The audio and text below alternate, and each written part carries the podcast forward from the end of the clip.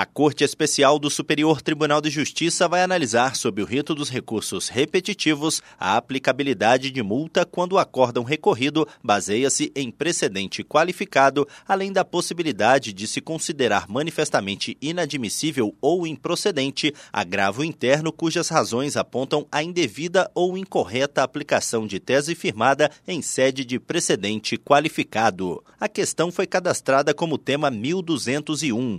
O colegiado determinou a suspensão dos recursos especiais e dos agravos em recurso especial que discutam a mesma matéria e estejam em tramitação na segunda instância ou no STJ.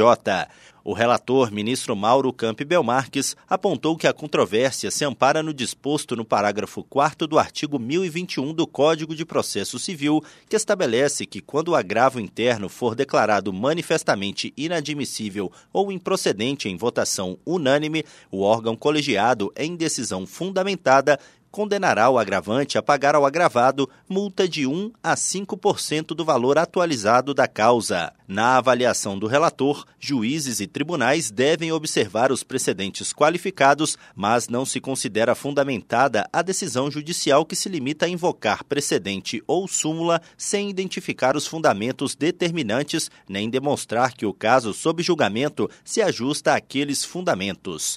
A possibilidade de aplicar o mesmo entendimento jurídico a diversos processos gera economia de tempo e segurança jurídica. Do Superior Tribunal de Justiça, Tiago Gomide.